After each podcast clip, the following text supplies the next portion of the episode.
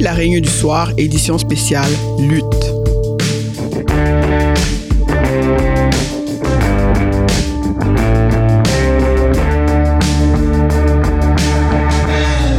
Ce soir, on va parler de la lutte. La lutte dans toute sa splendeur. Cette même lutte qui peut déplacer des montagnes, mais paraître invisible. Cette lutte qui peut nous amener si loin, vers de nouveaux horizons, vers de nouvelles destinations. Se raconter nos luttes, c'est se raconter nos victoires et parfois nos défaites. Se raconter nos luttes, c'est aussi une occasion de prendre du recul. Du recul pour se demander c'est qui, c'est quoi qui nous a poussés dans le ring déjà. Se demander si c'était par choix qu'on est monté là-dedans. Ça peut aussi être une occasion de prendre du recul pour mieux se donner de l'élan, mettre plus de poids derrière notre prochaine montée au front. Ce soir, on accueille Yao, il est auteur, compositeur, artiste de la scène. Je dirais même bête de scène, carrément. Mais c'est aussi un poète. Il utilise les mots et les images avec une souplesse renversante. Et il nous rappelle que la lutte, ça se passe pas seulement entre deux adversaires. La lutte, c'est aussi ce qui se passe en nous pour garder l'équilibre entre des tensions qui s'opposent.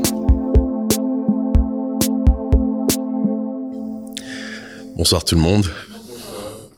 Euh, je vais commencer par dire merci. Merci. Merci, merci et merci.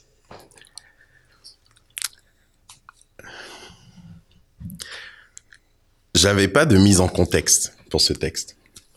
Et je vais commencer par cette mise en je j'ai pensé sur le à cette mise en contexte, à savoir d'où il vient ce texte. Et j'ai décidé que j'allais vous expliquer quelque chose de très simple. Je suis d'origine togolaise. Je suis né en Côte d'Ivoire. Ça fait 22 ans que je suis au Canada. Et je pense que des gens m'ont déjà entendu faire la blague de dire que je suis noir et je suis roux. Je suis naturellement roux. Donc très jeune, j'avais un afro orange. Et très jeune, j'ai réalisé que j'étais différent. Et pourquoi j'en parle? Parce que cette différence a été centrale à la personne que je suis aujourd'hui parce que jusqu'à l'âge de 12 ans, ma mère teignait mes cheveux en noir pour que je ressemble aux autres. C'était pas négativement qu'elle le faisait, parce que je, je, subissais énormément d'agressions par rapport à ça. Entre autres, par exemple, un tout petit lézard chez nous qu'on appelait un margouillat, dont la moitié de la tête est orange et dont je me faisais et tout le reste du corps est noir. Et je me faisais tout le temps appeler Margouilla tête rouge. Margouilla tête rouge. Donc j'avais je souffrais quand j'étais jeune en fait. Donc tu rentres à la maison et tu te rends compte que ta différence était tellement flagrante que on essaie de la cacher ta différence. Et je pense que c'est ce questionnement sur ma différence est un peu central à ce texte qui s'intitule Mon anomalie paradoxale Silencieux, je m'analyse. Un paradigme mental musulman usurpé par un paradoxe moral. Être ou ne pas être fut si souvent la question. Donc assis ici, je relaterai juste les faits de cette énigme qui me tracasse l'esprit, et vous me direz si je suis le seul qui chercherait à élucider ce mystère. Commençons donc à la source de toute dualité, le symbole même de la complémentarité, le yin et le yang. Concrétisons alors ces éléments abstraits en un format beaucoup plus concret qui se voudra le corps et l'esprit. Mon yin se dévoilera comme étant mon éthique psychique, mon esprit, et mon yang se rabattra sur ma composante physique, mon corps. L'équation parfaite, n'est-ce pas? Mais que se passe-t-il lorsque de cette soi-disant équation parfaite, s'ensuit des maux de tête. Que se passe-t-il lorsqu'à force de chercher à faire la balance entre mon yin, traduit ici par la couleur blanche, et mon yang, représenté par la couleur noire, je ne réussis juste qu'à créer une troisième zone de couleur, une zone grise. Là est mon point. Que se passe-t-il lorsque nous faisons face à une zone grise? Je vais vous dire dans mon cas ce que ça donne un personnage diagnostiqué comme souffrant de fibromyalgie, livré à lui-même avec plus de questions que de solutions. Soignons les symptômes et non le mal. Mais qui suis-je? Tout est question de perception. Pour certains, je suis égocentrique, et pour d'autres, je suis humble. Est-ce que vous vous demandez toujours ce à quoi je fais allusion? Voyons voir. Le soleil, la lune, le ciel, la terre, le jour, la nuit, le fond et la forme, les deux côtés d'une médaille. Ou le fait qu'à toujours vouloir regarder vers l'Est et refuser catégoriquement de vous retourner, vous ne pouvez pas venir vous plaindre par la suite de ne jamais réussir à observer de coucher de soleil. Eh oui. Rappelez-vous simplement que le soleil se lève à l'Est et se couche à l'Ouest, et que c'est en changeant de point de vue que l'on perçoit ce qui jadis n'existait pas. De la même manière que l'on nous apprend que tous les chemins mènent à Rome. Le proverbe nous dit, la liberté des uns commence là où s'arrête celle des autres. Alors pourquoi chercher à avoir la raison dans un monde où la seule variable constante est un cycle qui se recycle? Hein? L'extraverti introspectif. Bizarre, disent les uns. Contraste, dirais-je. Vous me suivez maintenant? La dualité existe en toute chose. Ce qui me fait penser d'ailleurs à un problème trop souvent observable en couple. Savez-vous la différence entre inverser les rôles et se mettre à la place de l'autre? Comprenez tout d'abord ceci. Il s'agit de mon opinion. Point final. Eh oui, non, je ne détiens pas la vérité ultime, si même elle existe. Et encore plus, s'il n'existe qu'une seule vérité. Je vous invite tout simplement à venir voir le monde de par mes yeux. Donc la différence en inversant les rôles, vous ne faites que regarder ce que l'autre observait, mais tout en restant dans votre perspective. Résultat en couple, deux points. Et si on inversait les rôles, comment te sentirais-tu? Mais en se mettant à la place de l'autre, ça donne Mets-toi à ma place. Comment suis-je supposé me sentir? Nuance. Vous poussant à observer le monde à travers les lentilles de l'autre. Ça évite les ⁇ tu dis que j'ai toujours raison, mais toi tu n'as jamais tort ⁇ ou les ⁇ comment peux-tu dire que je ne fais pas si tu ne sais pas ce que je fais ?⁇ Noir ou blanc, positif ou négatif, même la religion nous dit le bien ou le mal. Désolé, mais les Égyptiens avaient tout compris selon moi. Coexister et cohabiter. Seth et Horus avaient tous les deux leur place et étaient tout autant vénérés et redoutés l'un comme l'autre. On nous apprend dès l'enfance dans les dessins animés à soupeser entre le petit ange sur notre épaule droite et le démon sur la gauche. Droite et gauche. Deux concepts interchangeables juste là. Pourquoi le gauche doit être mauvais et le droit le côté bon? Pourquoi dit-on du mal à droit qu'il est gauche? De quelqu'un qui parle mal qu'il parle d'une manière gauche? Ou encore, t'es complètement à gauche de la plaque quand l'énergumène en face de nous se trompe. Ah oui, j'oubliais. Ma préférée. Se lever du pied gauche. Alors que mon orteil droit toucha premier le sol avant que je ne glisse et me fondis les lèvres sur ma table de chevet au début d'une journée qui ne finira que par être merdique, mais bon. Triste qu'en grandissant, un voile d'ignorance nous est tranquillement posé sur le visage et accepté volontairement. Ça fait moins mal de ne pas y penser à cette réalité trop réelle pour nos âmes sensibles qui se gavent pourtant de séries télévisées, films et même livres violents, macabres, graphiques, mais un tantinet beaucoup pas assez sexuel pour certains. Hmm. C'est ce que moi j'appelle l'hypocrisie naturelle. Encore plus forte à mon avis que la sélection naturelle et beaucoup moins sélective que l'imbécilité involontaire. On dit à l'enfant de patienter qu'il comprendra plus tard, mais on s'acharne à la vouloir maintenant notre réponse à nous. Fais ce que je te dis, mais ne fais pas ce que je fais. Ainsi l'on grandit et l'on oublie. Parce que la mémoire est une faculté qui oublie. Et trop vite on oublie le passé, rebelote les mêmes erreurs avec nos enfants à nous, et parfois avec ceux des autres. L'on oublie ce passé qui pour certains les hante. alors que pour d'autres, c'est le futur qui les tourmente. Mais la conclusion de ce dilemme, c'est qu'en fin de compte, le présent nous échappe. Dans les deux cas. Ce présent, cet instant présent, ce même aujourd'hui qui est le demain que l'on craignait hier, disait le petit prince.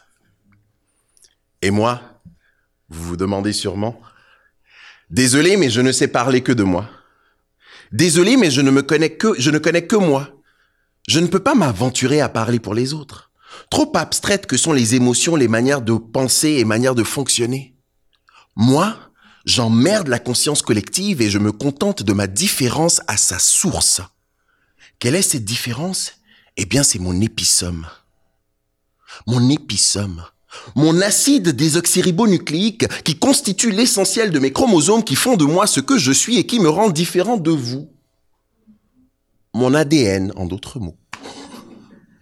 Différente jusqu'à ma mélanine ou ma complexe quasi-absence congénitale de cet élément qui fait de moi un noir aux cheveux. Alors pourquoi vous vous attendez à ce que je pense comme vous, que je sois comme vous? Et que je me perde comme vous Nul besoin de répondre. Rappelez-vous qu'en ce moment, c'est moi qui parle. Et lorsque vous parlerez, je vous écouterai. Et pour cet instant-là, je serai vous.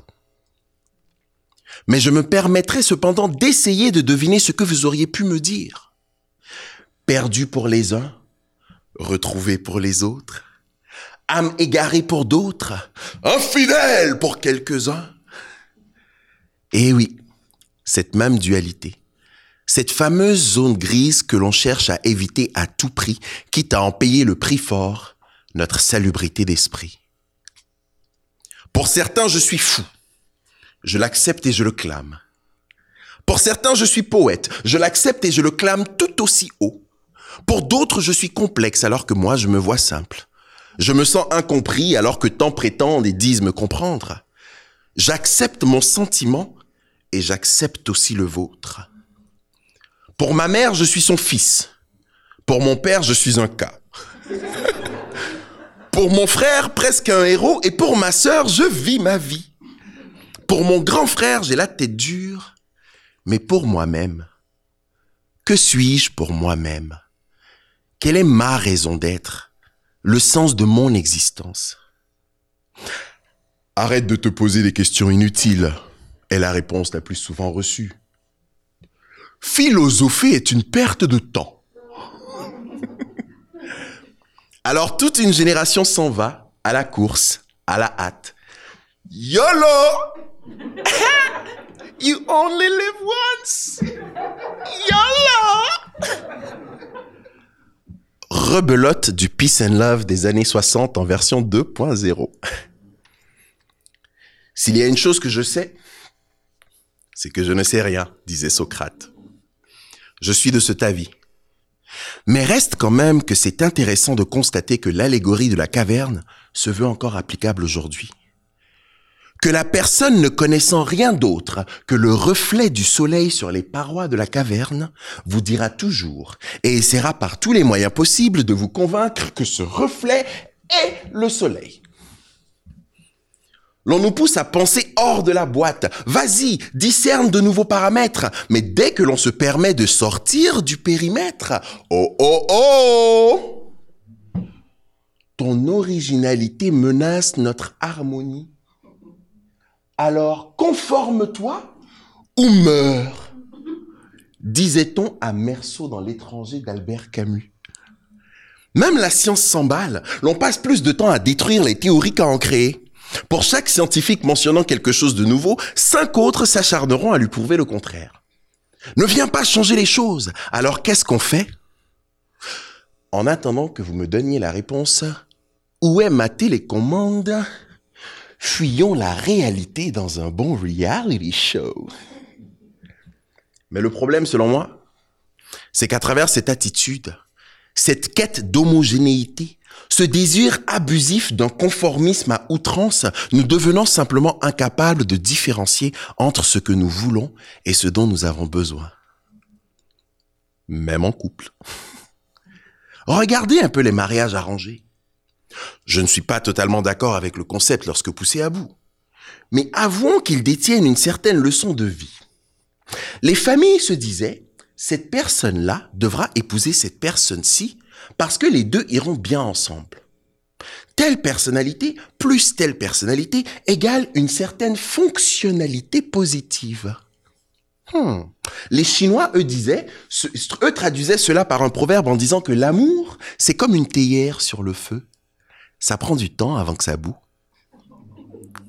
Et mon père, lui, me disait plus concrètement, mon fils, l'amour, ça ne se mange pas. L'on se basait donc sur ce dont la jeune personne avait besoin et non sur ce qu'elle voulait. Ça marchait quand même vu la longévité de la majorité de ces mariages. C'est à croire qu'il y a un avantage à concevoir son passage dans ce monde comme une affaire à quatre au lieu de deux. Plus on est de fous, plus on rit, n'est-ce pas? Et aujourd'hui, qu'est-ce que ça donne? Je veux, je veux, je, je veux. Mais ce, qu'on, ce que l'on veut n'est pas nécessairement ce dont nous avons besoin. Et vice-versa. Observons juste le taux de divorce à pratiquement 50% en France et 67% au Québec. Deux mariages sur trois finissent en divorce. Hein. Vérité profonde, je dirais. Et que faire pour remédier au problème? Bingo. Voilà qu'apparaissent eharmony.com. Ou encore mieux, ashleymadison.com. Et maintenant, whatsyourprice.com, où l'on peut tout simplement payer pour avoir un rencard. Mais, mais, mais, vous me direz probablement, ce fameux mais, ce marqueur de relation qui introduit une objection, une restriction, une correction, une addition ou une précision indispensable. Ce tout petit mot qui introduit pourtant une idée contraire à celle qui a été exprimée ce petit mot qui arrive dans un discours de rhétorique comme David se présentant devant Goliath, ce mais, lui qui invalide votre phrase dès que vous l'ajoutez en disant je ne suis pas raciste, mais...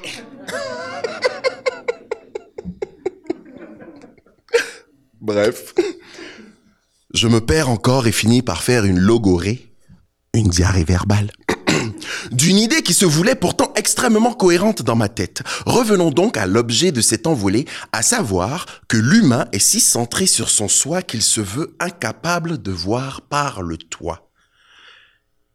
Mais reste que. Mais en ajout dans ce cas-ci, nous avons oublié comment demander pourquoi. Tout comme expliquer à un enfant un concept aussi simple que le feu brûle et que sa seule réponse, qu'importe ce que vous lui direz, sera pourquoi En grandissant, on perd cette aptitude, cette capacité de se questionner et de questionner les choses autour de soi. On prend les choses comme elles sont, pour acquises.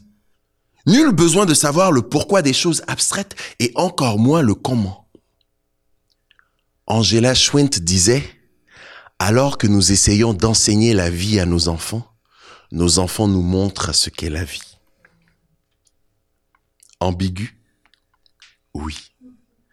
Se perdre à chercher à répondre aux questions ou vivre une vie dénudée de réponses? Elle serait pleine de sens pour certains et vide et exiguë pour d'autres. Mais que serait-elle pour moi? Là est la question. Si je parais égocentrique, veuillez m'en excuser. Vous offenser ne se voulait nullement mon objectif. Mais chose certaine, je ne m'excuserai jamais de rester objectif en ne parlant que de moi. J'avoue par contre que rien ne m'empêche de me mettre à votre place et d'accepter qu'il existe la possibilité que vous ayez raison et que j'ai tort. Tout comme celle selon laquelle j'ai raison et vous avez tous tort. Ou comme dirait Gandhi, chacun a raison de son propre point de vue, mais il n'est pas impossible que tout le monde ait tort. Si vous n'aimez pas ce que je dis, c'est simplement parce que vous auriez aimé que ce soit autre chose. Et dans mon cas, pourquoi est-ce que je m'acharnerais à ce que vous aimiez? Petit rappel, je suis noir et je suis roux. Je me donne donc la permission d'être différent et je l'assume. Sauriez-vous en faire autant? Être différent et l'assumer? Sauriez-vous accepter que la réalité autour de vous ne soit pas conforme à votre réalité, à votre conception des choses? Sauriez-vous résister à cette envie de voir l'autre succomber à votre perspective? Sauriez-vous être obsédé par vous-même de manière moins irréfléchie? Sauriez-vous être moins égocentrique? Tout ce que je viens de vous raconter là, je n'ai rien inventé. Épithète dans l'Antiquité disait déjà le tourment des hommes ne vient pas des choses, mais des idées qu'ils ont des choses. J'ai donc tout simplement cherché à sonder les profondeurs de mon ignorance. Seulement les conclusions que j'en ai tirées ne sont valables que pour moi. Je ne peux pas vous forcer à adhérer à mes vérités. Ce serait égoïste de ma part. Tout comme certains me diraient que c'est égoïste de ma part de garder ces vérités pour moi tout seul. Rochefoucauld me défendrait en me disant de ne pas m'inquiéter. Car ce qui rend la vanité des autres insupportable, c'est qu'elle blesse la nôtre. Mais Morin se plaindrait de mon approche en me signalant que si nous cultivions les convergences plutôt que les différences, il y aurait la paix dans le monde. Et comme mon attitude est la seule chose que je peux changer, je choisis de me positionner dans la zone grise celle de Voltaire, qui disait Je ne suis peut-être pas d'accord avec ce que vous dites, mais je défendrai jusqu'à la mort votre droit de le dire. Au moins je sais que cette zone grise, elle fonctionne pour moi et me permet de m'entendre avec tous, mais surtout de m'entendre avec moi-même.